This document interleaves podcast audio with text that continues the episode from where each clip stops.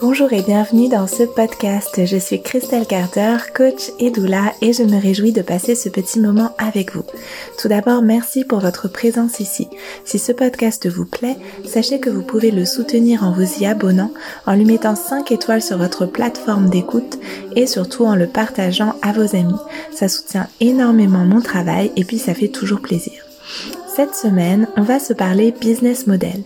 Mon envie à travers cet épisode est dans un premier temps de vous permettre de comprendre les enjeux d'avoir un business model clair quand vous êtes entrepreneuse ou indépendante.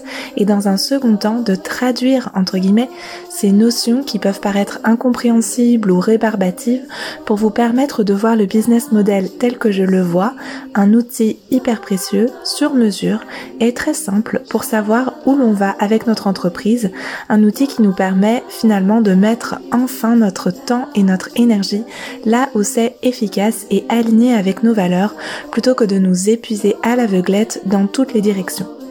J'espère vraiment que cet épisode vous parlera et vous donnera l'envie à votre tour de vous pencher avec précision et enthousiasme peut-être sur le business model de votre activité. Merci encore pour votre écoute. C'est parti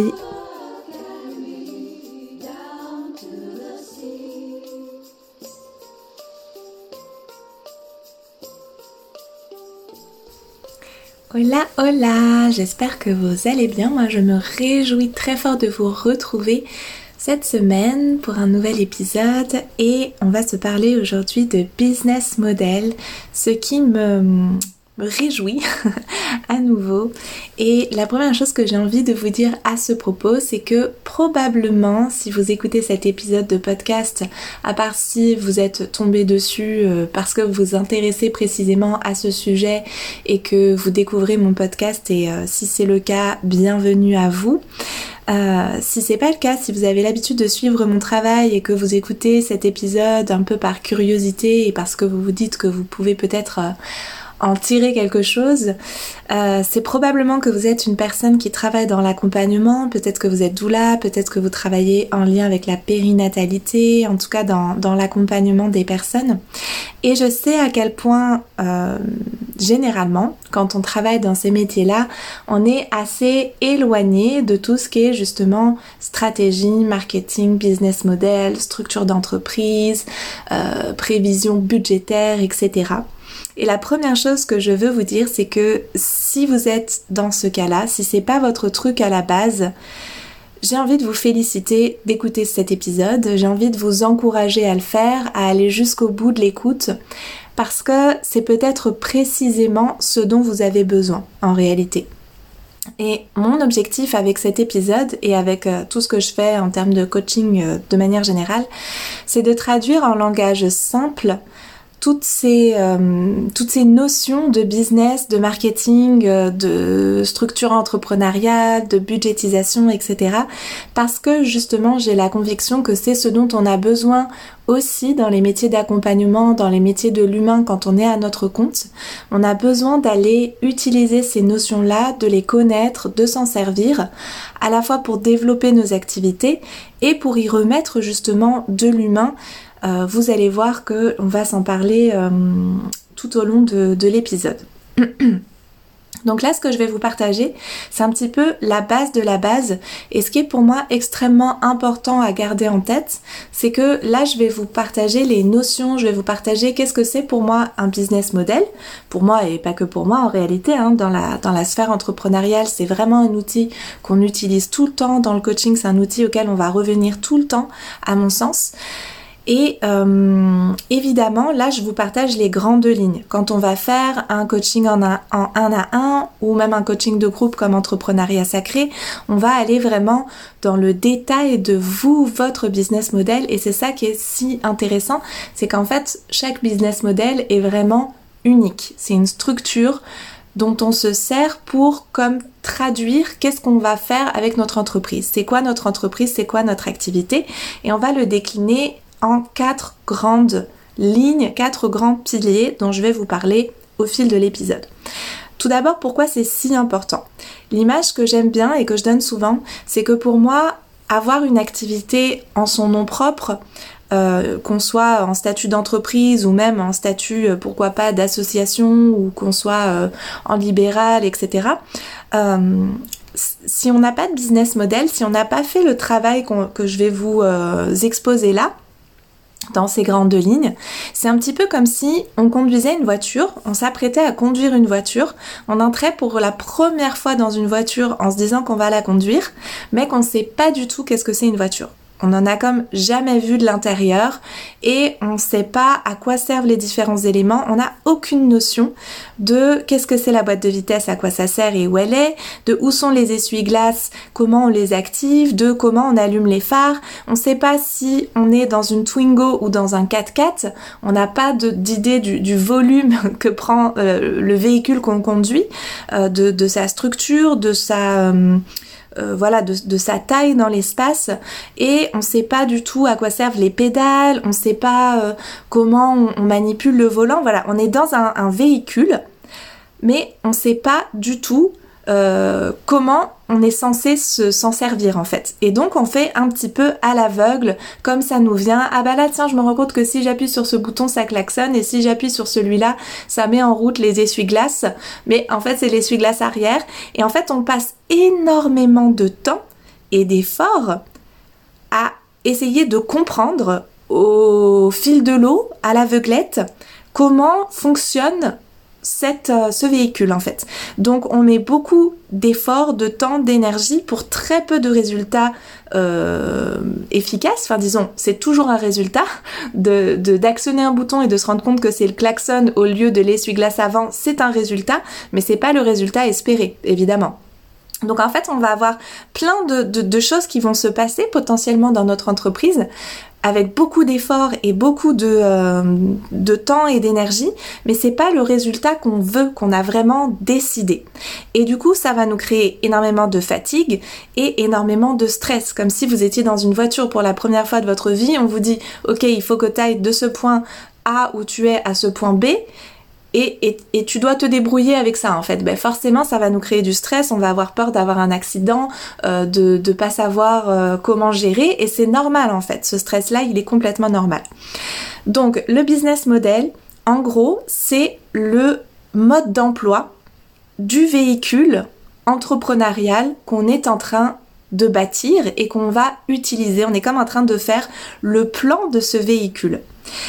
Et les quatre grandes lignes qu'on va utiliser comme, euh, comme plan, en fait, comme, comme structure de ce plan-là, ça va être d'abord, en tout cas moi je vais vous les donner dans, dans, pour moi dans la façon un petit peu logique de le, de le bâtir, de le créer. D'abord la clientèle de cœur. On va revenir sur chacune de ces notions. Donc la clientèle de cœur, euh, notre identité professionnelle et notre communication en deux. En troisièmement, l'articulation de nos services, la, structure et l'articulation des services, et en quatrième, les soutiens et les ressources. Quand on se pose sur ces quatre grandes lignes, on commence à voir se dessiner, ok, où est ma boîte de vitesse? Où est mon essuie-glace? C'est quoi le klaxon?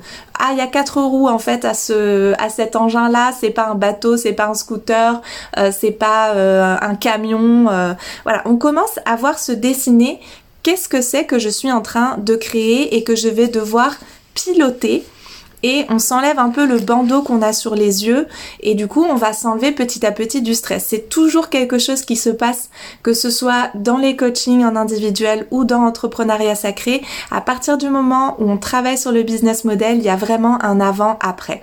Avant, il y a toujours ce stress et cette notion de je sais pas comment je vais faire pour atteindre mes objectifs, j'ai aucune idée de comment ça va fonctionner, je suis euh, en PLS quand je pose mes objectifs et que je me dis que je vais devoir euh, créer, générer tant de chiffres d'affaires pour pouvoir euh, espérer en vivre. Quand on commence à travailler sur le business model, il y a une première prise de conscience de oh my god, effectivement, avec l'idée que j'avais, je vais pas y arriver. Parce que souvent, ben, je vais vous donner des exemples concrets. Hein. Souvent, on se rend compte que ce qu'on avait imaginé, en fait, ça colle pas, tout simplement sur le papier. Et quand on arrive à la deuxième phase où on reprend les euh, les étapes les unes après les autres et les notions les unes après les autres, il y a cet apaisement de ah, ok, là, je commence à voir quelque chose qui se dessine et qui me paraît un peu plus concret et un peu plus accessible. Donc, première notion, la clientèle de cœur.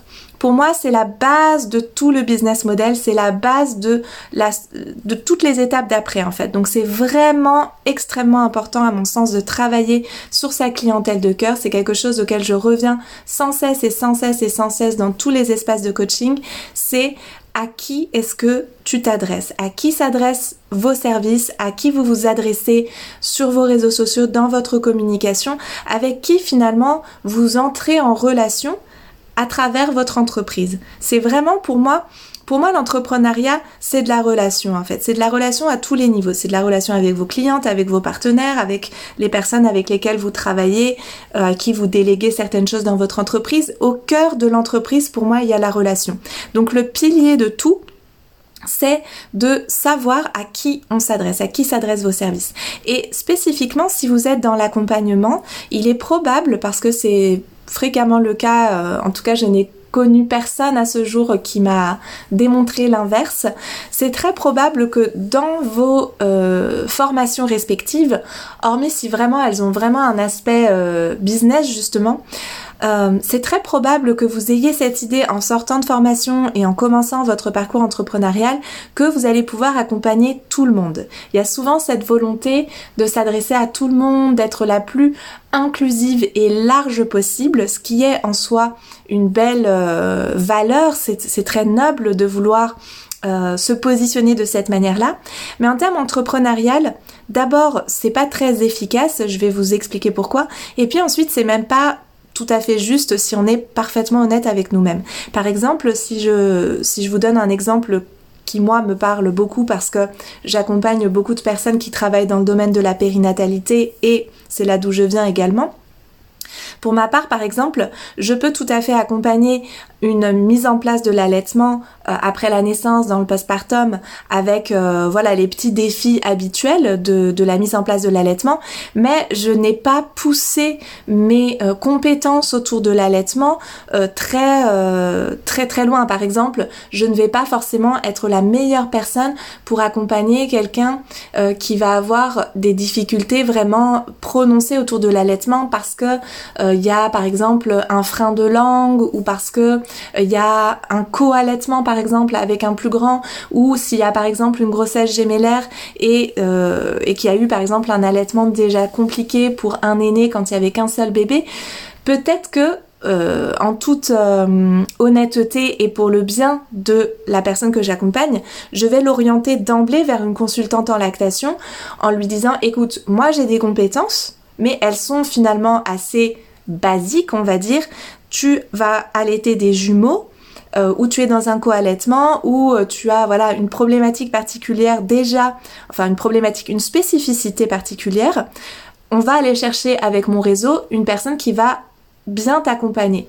En revanche, je peux avoir par exemple davantage de facilité à accompagner une personne qui va vivre un deuil périnatal ou qui va avoir le souhait d'accoucher à domicile ou qui va avoir envie de, de massage en même temps que son accompagnement plus classique euh, durant sa grossesse. On a des spécificités parce qu'on s'est formé spécifiquement à certaines choses ou parce qu'on a vécu dans nos vies personnelles euh, certains événements qui font que dans notre parcours et dans nos choix de formation, nos appétences professionnelles, on n'est pas les mêmes. On n'a pas toute la même personnalité, on n'a pas toutes les mêmes euh, spécificités dans nos approches. Donc, on peut accompagner tout le monde potentiellement, c'est, c'est, ça veut pas dire qu'on va pas pouvoir accompagner une personne qui a une grossesse gémellaire ou euh, qui, euh, qui, a telle ou telle spécificité, mais on va pas forcément être la meilleure accompagnante pour tout le monde dans, tous les domaines de l'accompagnement. Ça, c'est hyper important. Euh, d'abord au sein même de l'accompagnement de pouvoir travailler en réseau et d'avoir conscience de ses limites, mais c'est aussi hyper important parce qu'on ne prend pas, on va pas attirer en fait les mêmes personnes les unes et les autres en fait. Et c'est vraiment important d'être très clair sur les personnes avec lesquelles vous voulez travailler, vous avez envie de travailler, vous savez que vous allez prendre du plaisir à travailler et vous allez être la meilleure accompagnante ou la meilleure professionnelle possible autour de, de cet accompagnement parce que vous avez les compétences, l'appétence, le parcours pour accompagner ces personnes-là. Et ça, ça va conditionner beaucoup de choses par la suite, à la fois dans la structure de vos services, dans le choix de vos services et aussi dans le deuxième pilier qui est votre communication, votre identité professionnelle. C'est-à-dire par quels moyens vous communiquez avec vos futures clientes et votre clientèle de cœur spécifique. Je vous donne un exemple concret vous n'allez pas avoir, et ça, ça va impacter en fait votre communication, euh, les, canaux de communication et tout ce qu'on va appeler le branding, c'est-à-dire l'image de marque, c'est-à-dire les mots, les images, les couleurs que vous allez utiliser, depuis la création de votre logo jusqu'à la, la, le visuel de votre site, de vos plaquettes, de vos réseaux sociaux, etc. Par exemple, je veux créer un pack de méditation. Si vous suivez mon travail, vous savez que c'est exactement le premier service en ligne que j'ai proposé euh, quand je me suis lancée avec Karma Mama. J'ai créé un pack de méditation. Vous entendez dans le nom de mon entreprise, Karma Mama, que c'était adressé aux mamans. Mais imaginons, je veux créer un pack de méditation. Si je le crée pour les femmes enceintes, comme j'avais fait avec Karma Mama, je vais pas utiliser les mêmes mots et les mêmes images que si je le crée pour euh, des hommes cadres supérieurs qui sont confrontés à énormément de stress dans leur vie professionnelle euh, et qui euh, sont plutôt des personnes qui vivent, par exemple, je sais pas, plutôt en milieu citadin, qui travaillent, je dis ce qui me passe par la tête, à la défense ou dans, dans les, les technologies industrielles, etc. Je vais pas utiliser les mêmes mots, les mêmes images quand je m'adresse à une maman enceinte à qui je vais proposer de la méditation ou à un homme euh, dans son cadre professionnel euh, et, qui, est confronté au stress de, euh, des décisions qu'il doit prendre, etc. Pourtant, c'est le même outil. Et je m'adresse à deux personnes humaines. On peut se dire, ben, en fait, ça peut parler à tout le monde, la méditation. Oui, mais si je veux toucher une cliente de cœur, maman enceinte qui veut se préparer à un accouchement serein, ou un homme cadre supérieur qui travaille à la défense, je ne vais pas utiliser les mêmes mots, les mêmes images pour leur parler de méditation à ces deux personnes-là. Quand je vous présente cet exemple-là, j'imagine que vous voyez tout à fait euh, ce que l'un et l'autre peut créer comme univers visuel ou pour lesquels il faudrait créer quel univers visuel. Donc là, évidemment, j'ai pris deux exemples qui sont assez à l'opposé pour vous illustrer exactement ce que je suis en train de dire et vous montrer le lien entre le travail sur la clientèle de cœur et votre le travail sur votre identité professionnelle et votre communication. Si on va un peu plus dans la nuance, par exemple, moi, si je crée différents programmes de coaching, je vais pas forcément utiliser exactement les mêmes mots et les mêmes images en fonction de si je crée un programme qui est dédié qui est euh, destiné à des personnes qui se lancent complètement dans l'entrepreneuriat et qui ont besoin d'avoir certaines notions comme euh, le cadre juridique, euh, des choses autour vraiment de ben, justement la création d'un business model, etc., qui entendent pour la première fois parler de ces notions-là, et des personnes qui sont avancées dans leur aventure entrepreneuriale, qui sont déjà entrepreneuses depuis deux ans, trois ans, et dont les problématiques ne sont pas les mêmes en fait. Leurs problématiques aujourd'hui, c'est peut-être plutôt comment augmenter leur chiffre d'affaires, comment réduire leurs charges, comment euh, le, coût de, voilà l'impact du coût de leur charge, etc. C'est pas exactement les mêmes problématiques, tout simplement parce qu'elles en sont pas au même endroit dans leur aventure et que euh, du coup c'est des mots différents qui vont leur parler parce que je mets en avant des enjeux, des besoins, des problématiques différentes auxquelles elles sont confrontées. Si je m'adresse à une, si, j'ai un service euh, avec un tarif qui colle à ce que peut s'offrir quelqu'un qui est plus avancé dans l'entrepreneuriat, mais que j'utilise des mots qui sont vraiment comme le B à bas de l'entrepreneuriat, il y a comme une incohérence entre les deux et euh, ça va pas forcément matcher. Ça c'est pour vraiment illustrer la connexion entre les services, l'identité professionnelle euh, et la clientèle de cœur. Maintenant, c'est aussi euh, les, réseaux que vous allez utiliser, les canaux de communication. Euh, est-ce que vous allez utiliser une newsletter? Comment votre site vous allez le construire? Vos plaquettes? Est-ce que vous allez communiquer sur certains forums, sur certains groupes, etc. Tout ça, si vous n'avez pas de connaissance de votre clientèle de cœur, vous allez en fait travailler un petit peu dans le vide et à l'aveugle parce que vous ne savez pas réellement à qui vous vous adressez pour chacun de vos services. Donc j'espère que là, avec tous ces exemples et tout euh, ce déroulé, vous commencez à voir le lien entre l'importance et le lien entre le travail sur la clientèle de cœur, l'identité professionnelle, la communication, et on arrive ensuite à la structure des services, c'est-à-dire comment mes services s'articulent entre eux, comment ils répondent le mieux possible aux besoins de ma clientèle de cœur. Ça, c'est quelque chose sur lequel on revient encore et encore d'entrepreneuriat sacré euh, dans tous mes espaces de coaching. C'est les besoins de notre clientèle de cœur. C'est quand même la base d'essayer de les comprendre d'une part et d'y répondre ensuite avec nos services. Donc, d'abord s'assurer que nos services sont bien en lien avec les besoins de notre cliente de cœur. Et ensuite de ça, s'assurer quand on les pose sur le papier que on peut avec nos services atteindre nos objectifs. Et ça peut paraître hyper bateau et comme enfoncer des portes de dire ça, mais je vois énormément euh, d'entrepreneuses dans les métiers de l'accompagnement, du bien-être, etc., qui ne font pas ce simple euh, exercice de tout poser sur le papier pour voir si ça colle. Et bien souvent, du coup, ça ne colle pas. Donc, on fait des efforts, on met en place des choses pour structure qui, de toute façon, ne va pas nous permettre d'atteindre nos objectifs. Je vous donne un exemple que je, je donne souvent et que j'ai déjà utilisé sur mon canal Telegram notamment. Donc, peut-être pour certaines, ça va être une petite redite, mais je vais aller un petit peu plus loin dans ensuite les leviers, etc. Donc, par exemple, je prends l'exemple d'une personne qui euh, a comme domaine d'expertise le massage. Donc cette personne-là, elle a la volonté, son objectif, c'est de faire 4000 euros de chiffre d'affaires, en sachant que du coup il va y avoir les charges en moins, donc pour atteindre à peu près 2000-2500 euros de revenus. En sachant que son envie, c'est d'avoir une demi-journée, euh, par exemple le mercredi après-midi, où elle ne travaille pas pour être avec ses enfants ou aller à son cours de yoga ou peu importe. Son objectif, c'est de ne pas travailler le mercredi après-midi. Et cette personne-là, euh, elle, euh, elle, a déjà 1500 euros de son chiffre d'affaires qui est obtenue parce qu'elle fait de la formation le samedi après-midi dans une école de massage. Voilà. Elle est intervenante dans une école de massage, elle fait de la formation, donc elle a déjà 1500 euros de son chiffre d'affaires et son samedi qui est pris. Et il lui manque donc 2500 euros de chiffre d'affaires et son service euh, en dehors de ses interventions, c'est un massage à 60 euros. Je donne des chiffres vraiment très simples, on va vraiment dans la simplicité, c'est simplement pour vous illustrer le principe.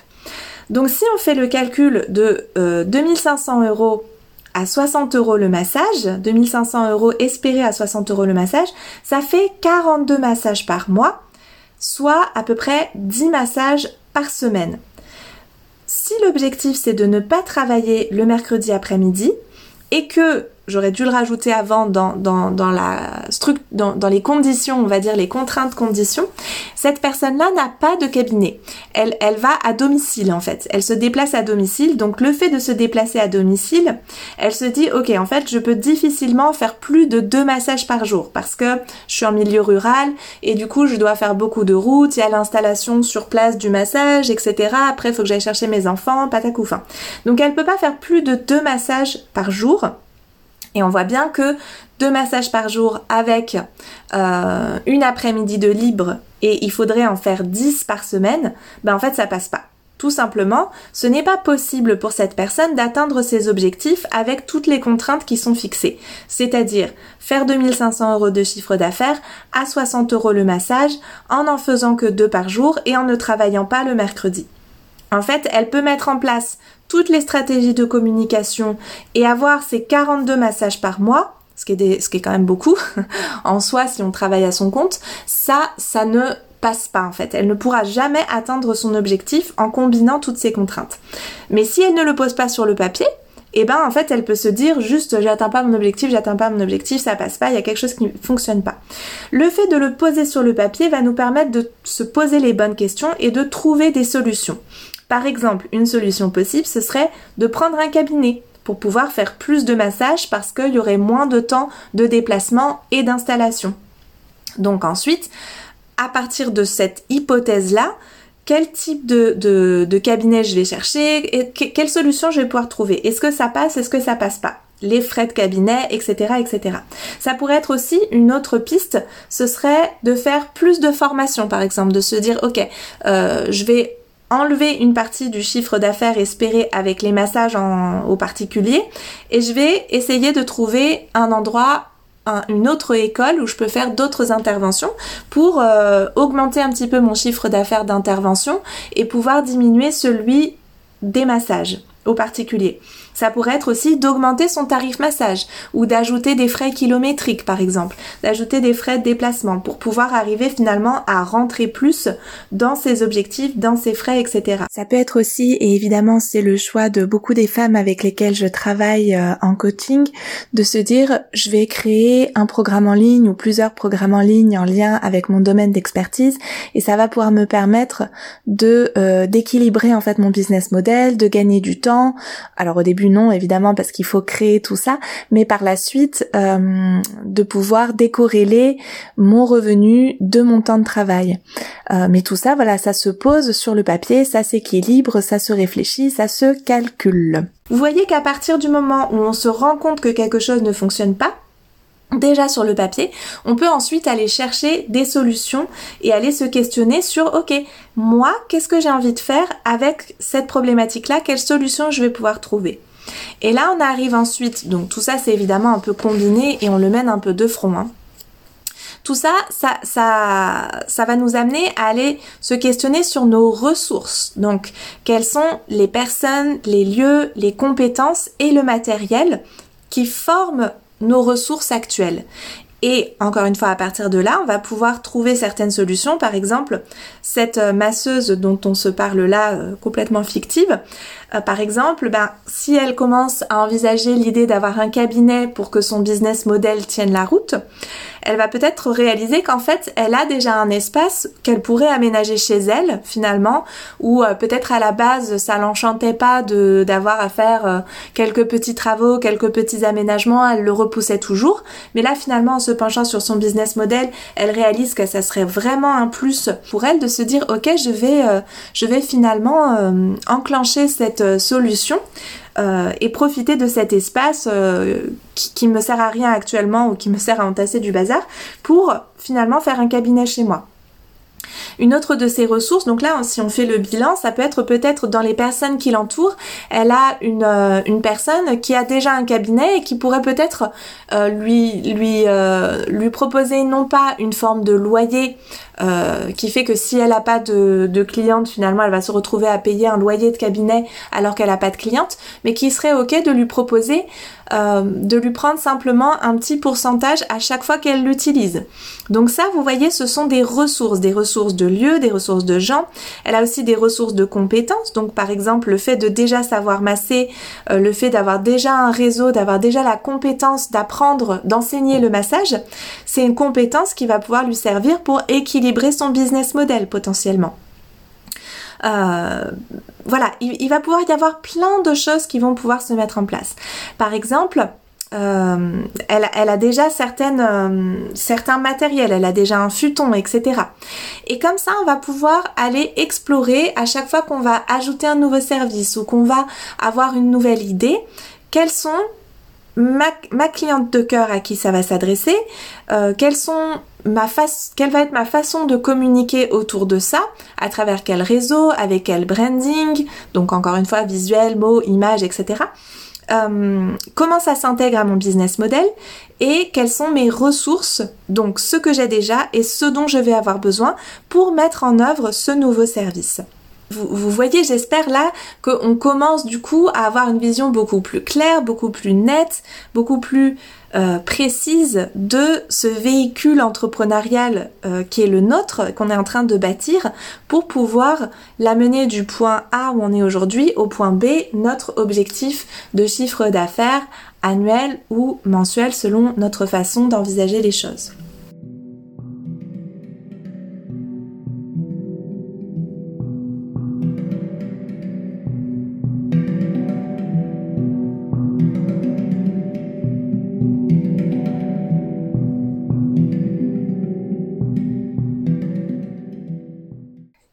Voilà, j'espère que toutes ces notions vous ont permis d'y voir un peu plus clair et de considérer le business model avec un nouveau regard après cette demi-heure d'écoute. On m'a posé une question très intéressante sur Instagram au sujet de la façon d'articuler nos valeurs avec notre business model et j'ai déjà enregistré la réponse à cette question passionnante, mais l'épisode faisait du coup plus d'une heure et pour vous permettre une meilleure intégration de toutes ces notions, j'ai trouvé plus pertinent de garder cet enregistrement pour la semaine prochaine.